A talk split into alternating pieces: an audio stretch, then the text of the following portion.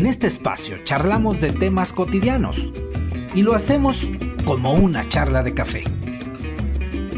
Bienvenidos a Café Social. Sus anfitriones, Stephen Vázquez, José Antonio Guerrero y Gilberto Gutiérrez. En este Café Social. Amigas y amigos, sean bienvenidos a esta nueva temporada de Café Social. Les habla Gilberto Gutiérrez y tengo el honor, el gusto de presentar a José Antonio Guerrero. ¿Cómo estás, José Antonio? Pues muy bien, Gilberto, muy contento de iniciar la segunda temporada de Café Social, pues también muy contento con los grandes cambios que tenemos aquí en el podcast. Y tenemos un nuevo integrante en este Café Social. ¿De quién se trata, José Antonio? Pues se integra una joven promesa de la comunicación, sin embargo, pues muy experimentado ya en los medios de comunicación. Él es nuestro nuevo amigo, Steven Vázquez. ¿Cómo estás, Steven? Hola amigos, muy bien, muy emocionado de integrar a este podcast, muy entusiasmado de eh, comenzar una nueva temporada junto a ustedes y pues nada, con toda la intención de platicar y dialogar todos estos temas que estaremos abordando durante esta nueva temporada. Excelente, Stephen. Bienvenido seas a nuestra audiencia. Pues muchísimas gracias por estar nuevamente con nosotros. Y en ese momento, como tradicionalmente ya lo hacemos, vamos a presentar la cápsula del día. Después de cinco meses de permanecer cerrados los complejos cinematográficos debido a la contingencia sanitaria provocada por el COVID-19, los amantes del cine están de plácemes. Desde la segunda semana de agosto se han comenzado a exhibir películas en las pantallas grandes del país, y con ello la afluencia de los cinéfilos no se ha hecho esperar. Sin embargo, como en otros ámbitos de la vida, la experiencia de vivir en cine ha cambiado. Tomar las medidas sanitarias, como es el portar el cubrebocas, el uso constante de gel antibacterial y la sana distancia, implica que las personas asistentes asuman una mayor responsabilidad en el cuidado de sí, toda vez que el peligro de contagiarse de coronavirus aumenta en los espacios cerrados. Aunado a ello, asistir al cine en tiempos de pandemia conlleva un acto de fe, en creer y confiar en que los demás asistentes, las salas y los alimentos están debidamente protegidos y seguros. De esta manera, en Café Social decidimos conversar en torno al impacto que tiene la reapertura de los cines en la llamada nueva normalidad, tanto en la vida cotidiana como en la industria del cine, ya que las pérdidas económicas también incidirán en el futuro inmediato de las superproducciones cinematográficas, y con ello, la manera de disfrutar del séptimo arte. Quédate con nosotros. Pues usted ya lo escuchó, tema de hoy, al cine con esta nueva historia. Vamos a platicar cómo hemos vivido, cómo estamos viviendo el regreso al cine, con toda la situación y lo que significa volver a las salas de cine. ¿Cómo ven ustedes, por ejemplo, que va a cambiar la experiencia de vivir el cine en esta nueva normalidad? Creo que la experiencia del volver al cine en esta nueva normalidad eh, va en dos sentidos. Desde mi perspectiva, me parece que las salas de cine van a cambiar su formato en muchos sentidos, desde su capacidad. En la actualidad está reducida a un 30% de asistencia por sala y también que se van a tener que tomar todas las medidas sanitarias. Por el otro lado, también es cierto que el cine no solamente es exclusivo de las salas del cine ni de las cadenas como Cinépolis o Cinemex, sino que ahora tenemos la posibilidad a través de las plataformas de streaming como Netflix, Amazon Prime, HBO, etcétera, eh, poder ver el cine desde nuestras casas. Entonces, eh, a mí me parece que va a ser un duelo entre si quieres ir a vivir la experiencia de una sala de cine con todos los riesgos y implicaciones que hay en cuanto a medidas sanitarias y en cuanto a, la cuestión de que no tienes el total control de la sanidad eh, en tus manos, a estar en tu casa viendo en tu tele la película que tú quieras, Concretamente, en la parte de exhibición, pues tanto Cinemex como Cinepolis, que son los dos grandes conglomerados de exhibiciones en México, pues han venido a lo largo de estos años redefiniendo sus modelos de negocio, ¿no? ¿A qué me refiero con eso? Que tenemos los diferentes formatos que manejan cada una de las empresas. Por ejemplo, Cinepolis, leía yo eh, en estos días que incluso en algún momento, no sé si lo hizo nada más para un lanzamiento, que puso una alberca dentro de una de sus salas Y así como en ese momento han ido buscando formatos para poder vender experiencia, que esto es algo muy importante. El cine en México, básicamente lo que te vende, sí, pues es obviamente ir a ver la película, pero lo que se centra su industria es en venderte experiencia.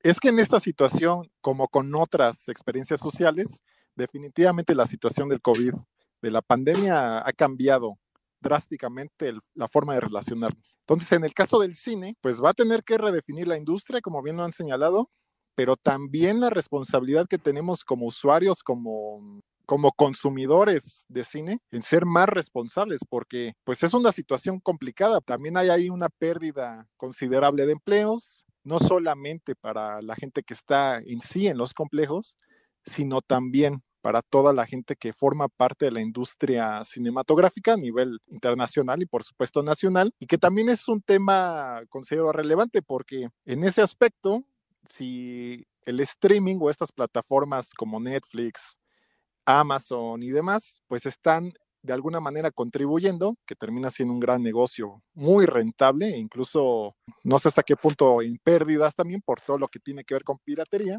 pero si es un hecho, pues se van a tener que replantear incluso hasta nivel eh, presupuestario en el caso de, de México, cómo se van a financiar los proyectos nacionales y entonces es una cascada, un impacto que va a afectar considerablemente y de manera escalonada a todos, todos los que forman parte de esta, de esta industria y por supuesto también nosotros como usuarios. No sé en qué medida incluso pueda bajar de calidad, por ejemplo, las, las películas, las, las propuestas que se hagan a nivel internacional y ya que decir de lo que se produce a nivel nacional. El otro día en una charla, justo Steven, nos platicabas de esta, este posible riesgo de que las películas bajen de calidad, ¿no? Sí, no solamente de calidad, sino inclusive el mismo modelo de negocio de la industria cinematográfica va a ser modificado brutalmente.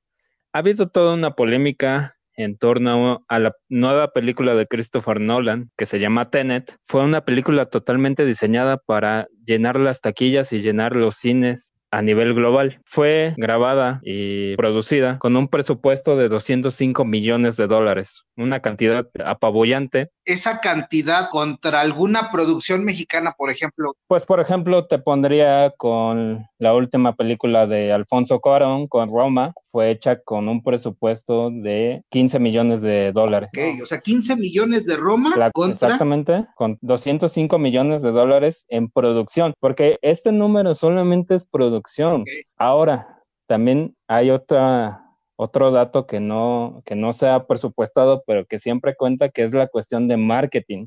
Va desde eh, cuando se lanzan los avances, los trailers, eh, toda la parte gráfica, toda la parte de entrevistas, toda la parte de promoción en otros países, eh, alfombras rojas, entrevistas con los actores. Todo eso va implicado en la cuestión de marketing y de promoción de la película, lo cual muchas veces, aunque de todavía no tenemos las cifras exactas, pero muchas veces el presupuesto que se invierte en ese tipo de promoción de película es justamente eh, lo mismo que se, que se invierte ¿Ah, en producción. Sí, sí, sí. Por ejemplo, para Tenet estaríamos hablando que sumada los 205 millones en producción, también estarían otros 205 millones en promoción y marketing. Es una pérdida total ahí para la compañía. sí, sí, porque justamente en su, en su fin de semana de estreno en Estados Unidos, Tenet solamente recaudó 20 millones de dólares. Les voy a poner el ejemplo de la película anterior de Christopher Nolan, que fue Dunkerque. Dunkerque es una película de 2017, la cual tuvo un presupuesto de 100 millones de dólares y tuvo una recaudación global de 526 millones de dólares. O sea, eh, eh, quintuplicó el presupuesto original con el que produjo.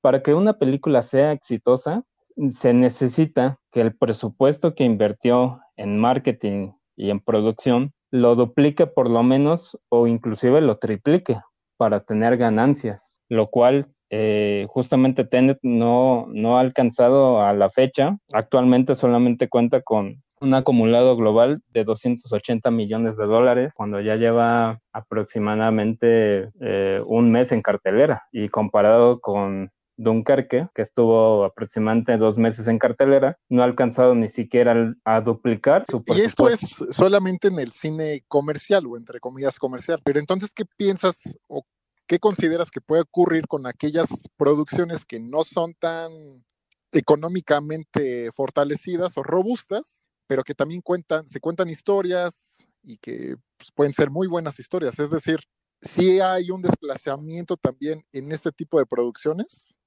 sí lo vamos a ver como tal. Pueden desaparecer ese tipo de producciones que se centran más en términos cualitativos del argumento de los guiones. Pues de hecho, eh, justamente las producciones de cine independiente, que son estas eh, producciones que se manejan con pequeños presupuestos, con sin tanto despliegue en cuanto a la promoción, en cuanto al marketing, en cuanto a la inversión en producción.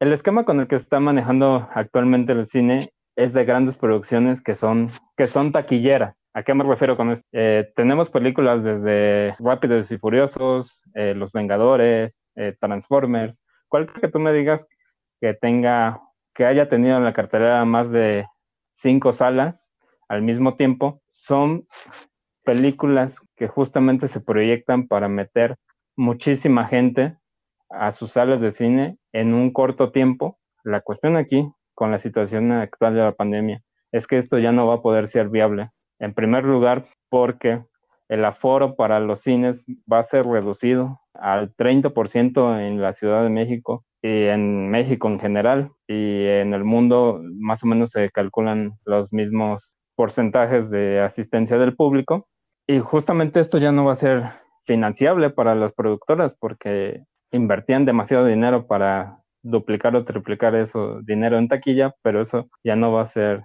posible porque la gente ya no va a poder asistir. La gente ya no tiene esa confianza de asistir a las salas de cine que no vaya a pasar nada. La situación de las salas de cine es muy delicada por toda la cuestión del espacio encerrado, de tener aire acondicionado eh, regulado, de estar justamente con personas a las que no conoces y a las que no vas a volver a ver en tu vida y que corres un riesgo eh, importante y real de que te puedes contagiar. Entonces, estas películas de presupuesto pequeño, de presupuestos eh, menos holgados, van a ser más viables justamente porque va a ser más fácil invertir en ellas. Esta situación que estás planteando de seguir así el caso del COVID, al menos pensémoslo así un año, ¿no? Como ahora lo estamos viviendo, un año más.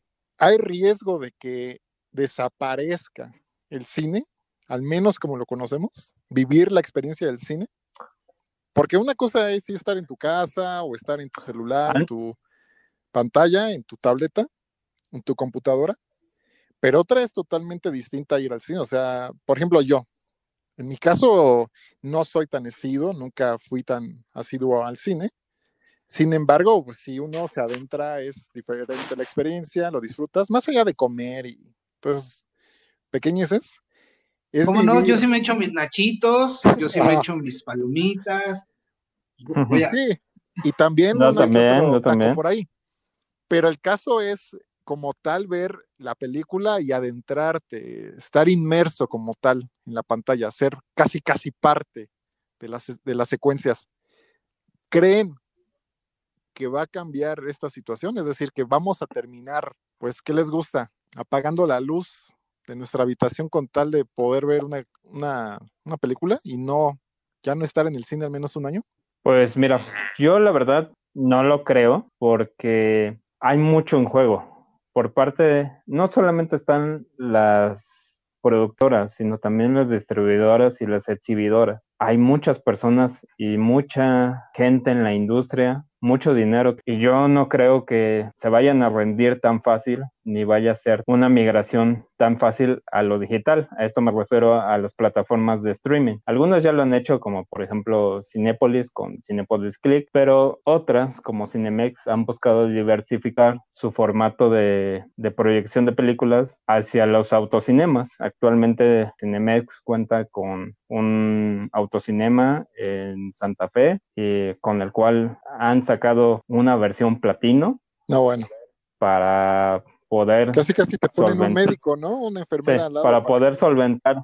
ahora eso va a pertenecer a los paquetes, ¿no? Pues, tu, mascarilla pues, especial. Pues, pues, mira, casi, casi. Eh, la verdad es que son son modalidades muy extrañas porque a, mí me parecen muy extraños porque ya no es un cine, sino parece una experiencia de un hotel de cinco estrellas. Entonces te equivocaste, no eh, fuiste al cine. Pues me dijeron que era el cine, no sé si así se llamaba.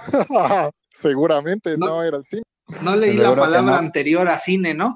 Sí, seguramente. A lo mejor se llamaba Motel el Cine. No, tremenda realidad virtual ahí.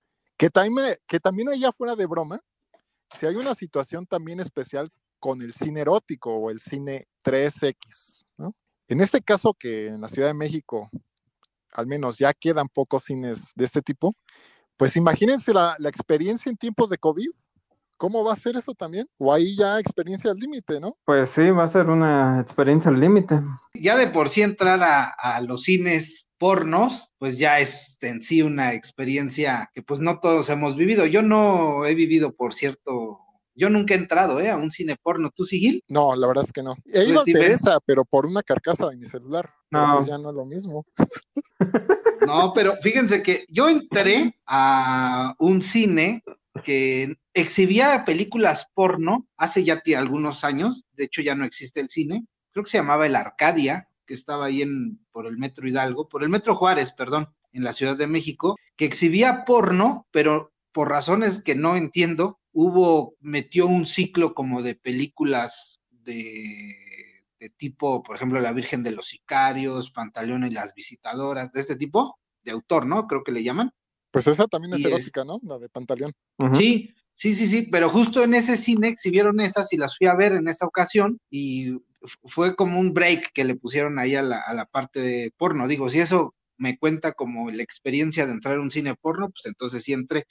Pues miren, que ahora que lanzamos en nuestra plataforma de Facebook la pregunta sobre si tú asistirías al cine en tiempos de pandemia, no voy a revelar el nombre, pero justamente un caballero nos comentaba esto, que él ya va a tener que dejar de asistir a este tipo de lugares porno, que sí frecuentaba alguna que otra sala de las que todavía existen en este momento, justo por esta ah, situación. Con razón, sacaste el comentario. Se me hace que ya sé quién es. Ah, pero sí es muy complicada esta situación porque atraviesa los empleos, atraviesa, atraviesa la experiencia de vivir el cine y también la producción, es decir, es una situación que pienso sí nos va a marcar socialmente, culturalmente.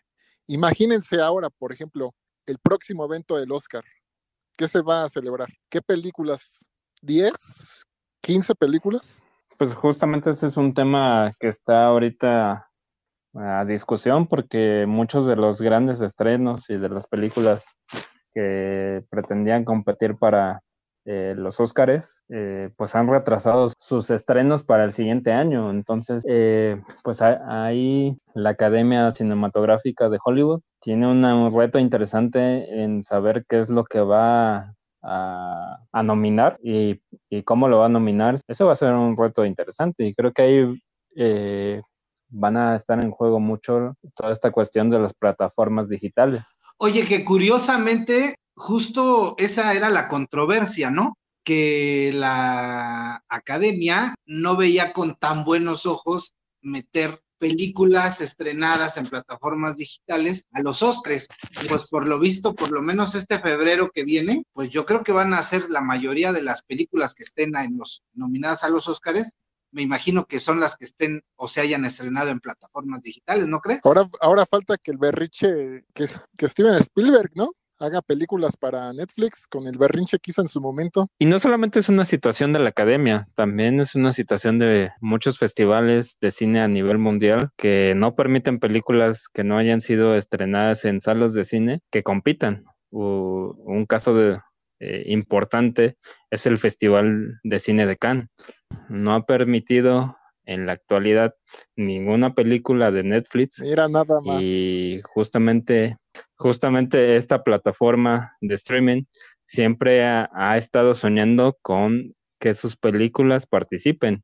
Un ejemplo de ellos, y creo que ha sido de los más controversiales, es la película de Alfonso Cuarón Roma. Tenía la oportunidad de competir, inclusive de ganar el festival, pero por el simple hecho de no haberse estrenado en cines y solamente verse a través de Netflix, no pudo competir. Entonces, al final de cuentas, la tecnología está aquí para ayudarnos y todos estos tipos de festivales en algún momento u otro se van a tener que abrir a la posibilidad de darles el chance a películas eh, de Netflix, de HBO, de Disney Plus, de la plataforma que tú quieras, de con directores importantes y con actores muy interesantes que puedan participar y que puedan ser eh, ganadores de importantes premios. Digo, afortunadamente la, Academia de Cine de Hollywood se ha abierto más a esta eh, idea ya ha dejado ya participar a muchas películas de con el sello Netflix, pero pues hay muchos otros festivales que no han dado ese paso y que no han querido darlo justamente por una idea muy purista y muy tradicionalista de que el cine se tiene que ver en salas no entienden, ¿verdad? En la, en la industria del cine todavía no entienden lo que pasó con la industria de la música, de que si no te renuevas, mueres prácticamente, como pasó, por ejemplo, con Napster, ¿no? Digo, son situaciones totalmente diferentes, pero lo que voy con este punto es que tuvo que suceder esta cuestión de la pandemia y esta reserva de asistir a los cines para que entonces se pudiera considerar a todas aquellas películas estrenadas en streaming como posibles candidatas a un, pues, a un premio. Bueno, pues lo tienen ahí cerca, ni siquiera en la industria. Kodak, que no se supo renovar, Blockbuster, o sea, otro tipo de empresa pero de alguna manera ligados, que también pues terminaron sucumbiendo por no saberse renovar. Entonces, pues justo eso lo que ustedes mencionan, quizás esta sea la oportunidad para que la industria se renueve. Toño, te lanzo la pregunta. ¿Si piensas en este contexto ir al cine o de plano tú mejor en tu casita viendo claro video, los churros de siempre, o si te vas a atrever a ir al cine en algún momento? No, pues yo sí pretendo ir al cine. La verdad es que, pues sí he ido a un tianguis. No veo por qué no pueda ir a un, a un cine. Y esto no es para alentar a que ustedes o nuestros amigos que nos escuchan vayan. Pero bueno, evidentemente si hay actividades que necesitas retomar. Si tomamos las medidas correctas y tratamos a lo mejor de ser un poquito más extremos en eso, pues podemos ir con cierta seguridad yo sí, incluso me sumaría a esta idea que hay en el país, en donde dicen que quien tenga la oportunidad de salir, consumir, ir a los lugares, lo hagan como una forma de hacer patria ante también la crisis económica que, que se está viviendo. Definitivamente yo creo que no pasa de un mes que esté yo en alguna sala de cines, sucede que no he ido también porque no he encontrado un título que sea tan llamativo para mí, pero eh, en cuanto esté, ténganlo por seguro, tengo esa inquietud. ¿Con todo y nachitos o sin comer? Sí, con, o con tu pollo rostizado del de Caros. Ah, no, esa, esa era antes. Por cierto, si me están escuchando mis amigos de allá de Cuernavaca, que me hacen, tenemos ahí una muy buena anécdota cuando metíamos pollos rostizados a Cinemex. Pero no, ya no, porque tampoco sabía, fíjense. O sea que tú eres el que apestaba la sala. Tú eres el que apestaba la sala. Ah, pues íbamos en la preparatoria, ¿qué te puedo decir? Tres, cuatro años, tampoco digas que fue mucho. no, eso es lo bueno de ser joven, ¿no? No, ya, ya tiene bastante ya tiene ahí ese, ¿qué tiene? Ah, caray, pues ya tiene 20 años de eso. No, sí. Mejor que la audiencia no sepa de qué estamos hablando. Stephen, ¿tú te vas a esperar a la vacuna o sí te vas a lanzar con tu cubrebocas y tus gafas? No, yo sí me voy a lanzar. Sin lugar a dudas, es un momento histórico en todos sentidos y para la industria del cine aún más. Es un reto importante al que se enfrentan. Eh, sin duda han, han pasado por muchas cuestiones a lo largo de estos más de 100 años de historia y creo que el vivir y el estar en una sala de cine durante esta pandemia puede ser una experiencia muy interesante. A, mí que me encanta ir al cine ha sido como una resaca muy importante no poder ir durante estos casi siete, ocho meses que hemos estado en, en cuarentena y yo a la menor provocación me lanzaré. Quiero ver Tenet, quiero ver si el presupuesto tan choncho lo vale realmente. Y, y al final de cuentas quiero rescatar que la experiencia de ver una película en una sala de cine jamás se va a comparar, ni siquiera teniendo una pantalla gigantesca en, en, tu casa, porque al final de cuentas las salas de cine están diseñadas justamente para ver cine. Las películas están diseñadas para que se vean en una pantalla de cine. Y creo que por esa cuestión es que el cine todavía, como lo conocemos, perdurará, aguantará. Y yo quiero ser testigo de ese, de ese momento. Quiero estar ahí y quiero ir con mi pollo rostizado y mi ice para presenciarlo. Muy bien, pues. Y, y mis nachos, porque siempre como nachos. No, lo que me da gusto son, son escuchar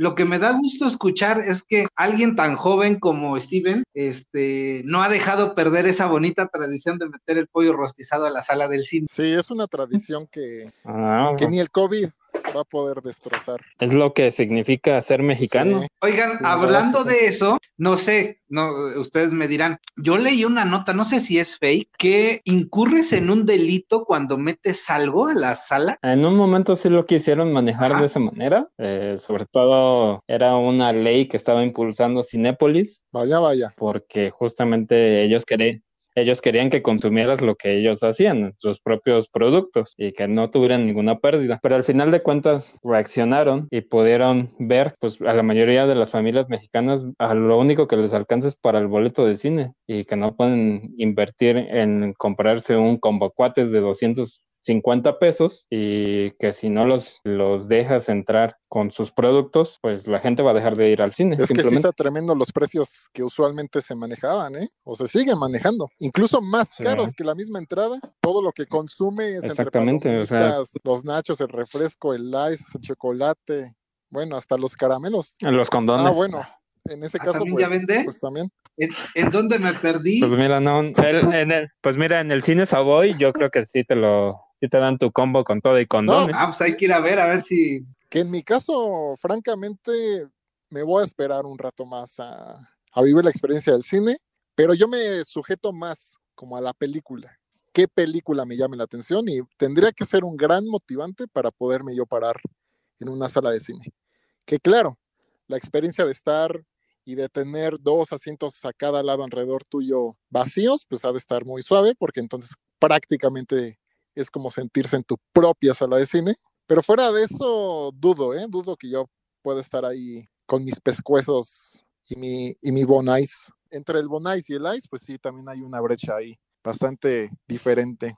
Una brecha Sí. No, económica. bueno, lo- creo que nuestros amigos del auditorio ya les quedó clarísimo que este segmento ni lo patrocina Cinemex ni lo patrocina Cinépolis, porque pues no creo que, o, o si teníamos Pero- intenciones de promocionarnos, pues gracias Gilberto por, por hablar del pollo rostizado, gracias por Pero, de pero, los pero si los de los pescuezos. nos quieren, si los de los pescuezos o las pollerías nos quieren patrocinar, adelante, feliz, ¿eh? sin problema. Bienvenidos a este nuevo segmento. Pollos Guerrero también es otra pollería que podrían, o Pollo Ray, Porno Vázquez también podría estar bien. el Cine Savoy, ¿no? Este segmento es patrocinado por el Cine Savoy. Ándale. Pues este tema definitivamente que sí da para hablar, porque cambia la experiencia, como ya pudimos observar, pues también la industria del cine. Pero a mí básicamente lo que me llama mucho la atención y que aquí creo que muy bien lo abordamos, es el caso de la experiencia, de vivir la experiencia del cine.